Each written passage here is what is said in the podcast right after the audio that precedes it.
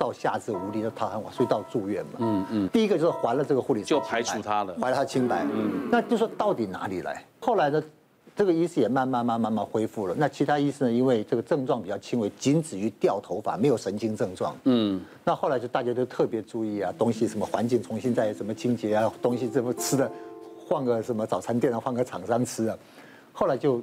就了结了，但是怎么来的，就还没查到，到现在还是个谜，还没查到。对，嗯，嗯，我们有遇过蛮多那个他中毒的，然后他是说他感觉他吃东西的时候会有一个。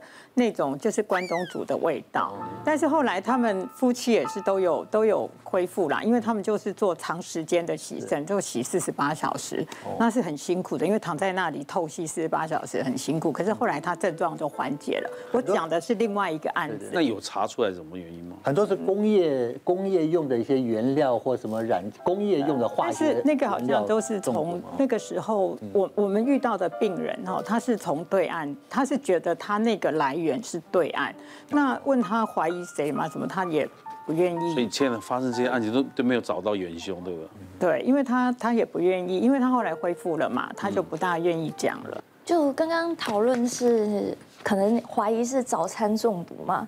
那其实我们很常观察的也是营养午餐中毒。有一天中午我们就突然接到电话，就说哎某某国小呃营养午餐发生集体中毒。好，我们大家就很紧张，赶快冲去现场，想说调查。结果冲去医院的时候，他们是说确确实是有发生腹痛、呕吐的现象。嗯，但是学生就只有五个人而已。然后结果经过一整天的调查之后，发现，哎，其实是班上的另外两个同学，他们把学校清洁用的漂白水，嗯，加入了咖喱，就是他们的咖喱饭，然后还有一个是青豆芽，这两道菜里面。然后就让最后去舀饭的那五位学生发生了腹痛、腹泻的食物中毒的现象。那两个学生为什么要这样干？呃，他们是说好玩。这个也蛮水的，恶作剧就对了。来，接下来我们看那个双休才能消灾解厄，这种话你也信？这听起来像神棍哦。对啊，对，瓜哥还说的真正确哈，这个案子就真的是来自于一个神棍的故事哦。有一个神棍啊哈，他当时候呢来找律师咨询的时候说，哎，律师啊。我被提告性侵害了哈，嗯，哎，那这样子的事情，我们大家了解说，那你到底是怎么被告的哈？所有的证据都是当事人嘴巴讲出来，所以我们说是从后面回推去看。这位小姐呢，哈，来找上她的时候是说，她那阵子哦运势特别的糟糕哈，遇到了很多奇奇怪怪的灾厄的事情，结果呢，她就想说啊，找个师傅帮她。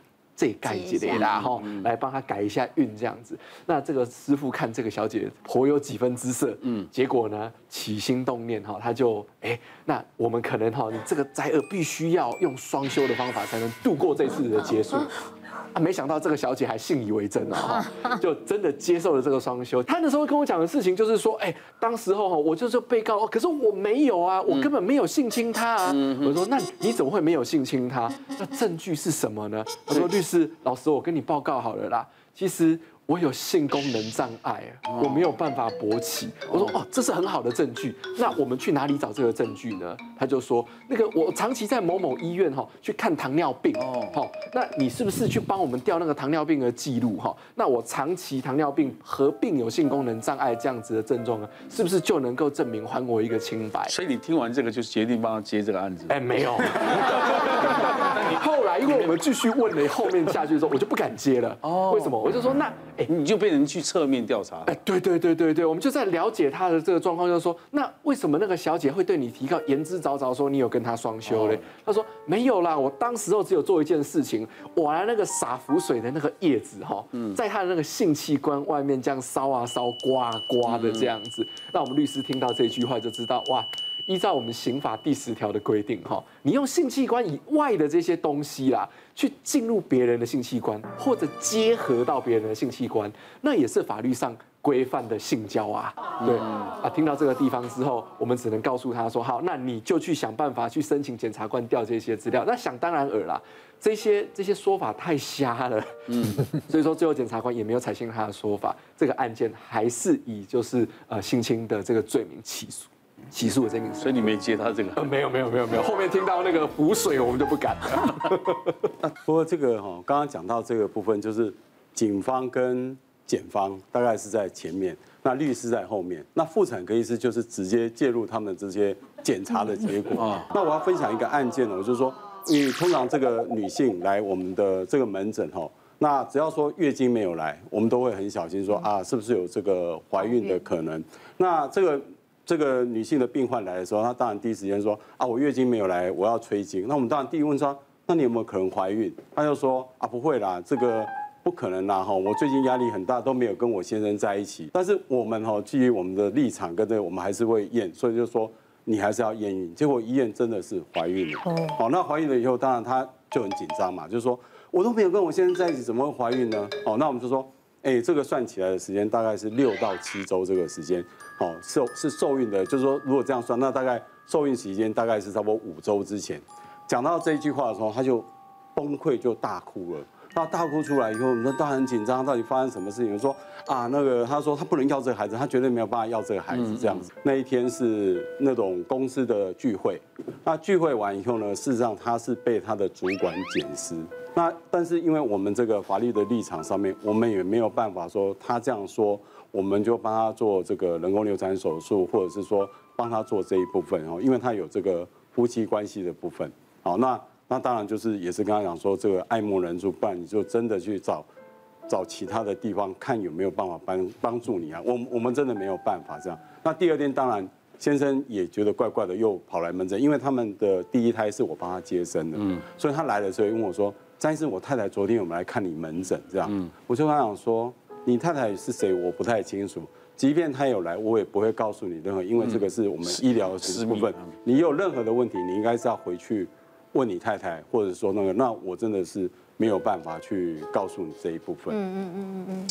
这个就是在法律来讲，他如果去提告也很难嘛。的确啊，因为这样证据其实你要就是回推到检尸的那个对啊，你不是检尸当天去讲，等怀孕再讲这件事情就比较对。的确在举证上面会遇到非常大的困难，尤其是有的时候那些活动都是门关起来，一对男女在里头，你很难找得到第三方的客观证据来证明有这个事实的。临临检发现不明物品是毒品还是药物？中山区曾经就有一位驾驶哈。阿姨都开车，那碰到保安大队的巡逻员警，把他一拦下来，在他车上看到了一包不明药物。嗯，可是不明药物用警方的那个毒品检验包一化验下去，居然有 K 他命的成分。嗯，他就想说，抹喉灵啊，我这是去拔臼齿啊，我去西药房买的止痛药啊。嗯，怎么可能会有 K 他命的成分？嗯嗯，结果警方带着他去西药房。把西药房全部再拿那那些卖给他的药再化验一次，啊，真的都有 K 他命的。有，对对，那就就把它移送了。卖药的那个也吓一跳啊，说怎么会有这种事情发生啊？我卖的药不可能会有 K 他命的成分存存在啊。对，照理是应该移送那个卖药。这个这个可能当时都有函送哦，但是后面为什么知道说，哎，原来误会一场，乌龙一场哦？因为警察很多他的毒品采验包，他。没有做的很精致、很细的时候，它是大大概一个初步一个鉴定，所以当这个被拦到的这个年轻人，他也倒霉，他曾经是一个毒毒品的一个列管分子，洗不干净的。他刚好车上里面可能有卡到一些毒品渣渣，然后他买的是那种三叉神经那假吹气艇油啊，然后这真的是够倒霉，要说随便有一样给丢，我们到西药房去买药，然后被移送，这是一个，然后后来慢慢的。开始新兴毒品现在越来越多了，嗯，因为我们那个时候的年代，我的老师的年代更早的时候，红中白板、青发那种迷幻药，嗯，好，速速康、强力胶，强力胶。那后来开始现在有些毒咖啡包啊，都什么小熊软糖，嗯，这些东西，有时候一个警察在一部车上看到带两个小朋友的，看到小熊软糖都会好奇啊，查一下，检查一下，因为真的是小熊软糖还是毒毒毒品，你不知道，没办法分清楚，是，真的分不清楚。我有一次哦，我。朋友他拿了拿了一包摩擦咖啡啊，我真的要泡的时候，他说不不不，这不能喝，这是毒品啊。我说你毒品的拿来拿来给我看，他说他说是学校演讲给学生看的样样本。他说你看做的精致到跟真的真正的咖啡一模一样，你分不出来。嗯，不做爸爸妈妈要小心了。不是这个是以前的伎俩，先听说我当然网络上看到传的啦。他说有的小他家小朋友，有的朋友小朋友请他喝珍珠奶茶，嗯。他喝了一杯，觉得不错，明天又请你喝珍珠奶茶，你不会拒绝啊？嗯嗯。过了两三天他就不请他，他自己就会想找，里面是掺毒品的，毒品。对不对？对对对，听过这个事吗？毒品，对。所以你爸爸妈妈不要不管小孩子啊，是别人请的，因为他把想毒品啊渗入校园里面，对，最后再叫你干嘛？帮他卖啊，帮你转啊。诈骗已经很可恶，对。可是这种贩卖毒品到校园的更可恶，嗯，因为小孩子会成瘾啊。谢谢大家对好辣医师们的支持，记得订阅医师好辣 YouTube 频道，还有按下铃铛收看最优质的内容哦。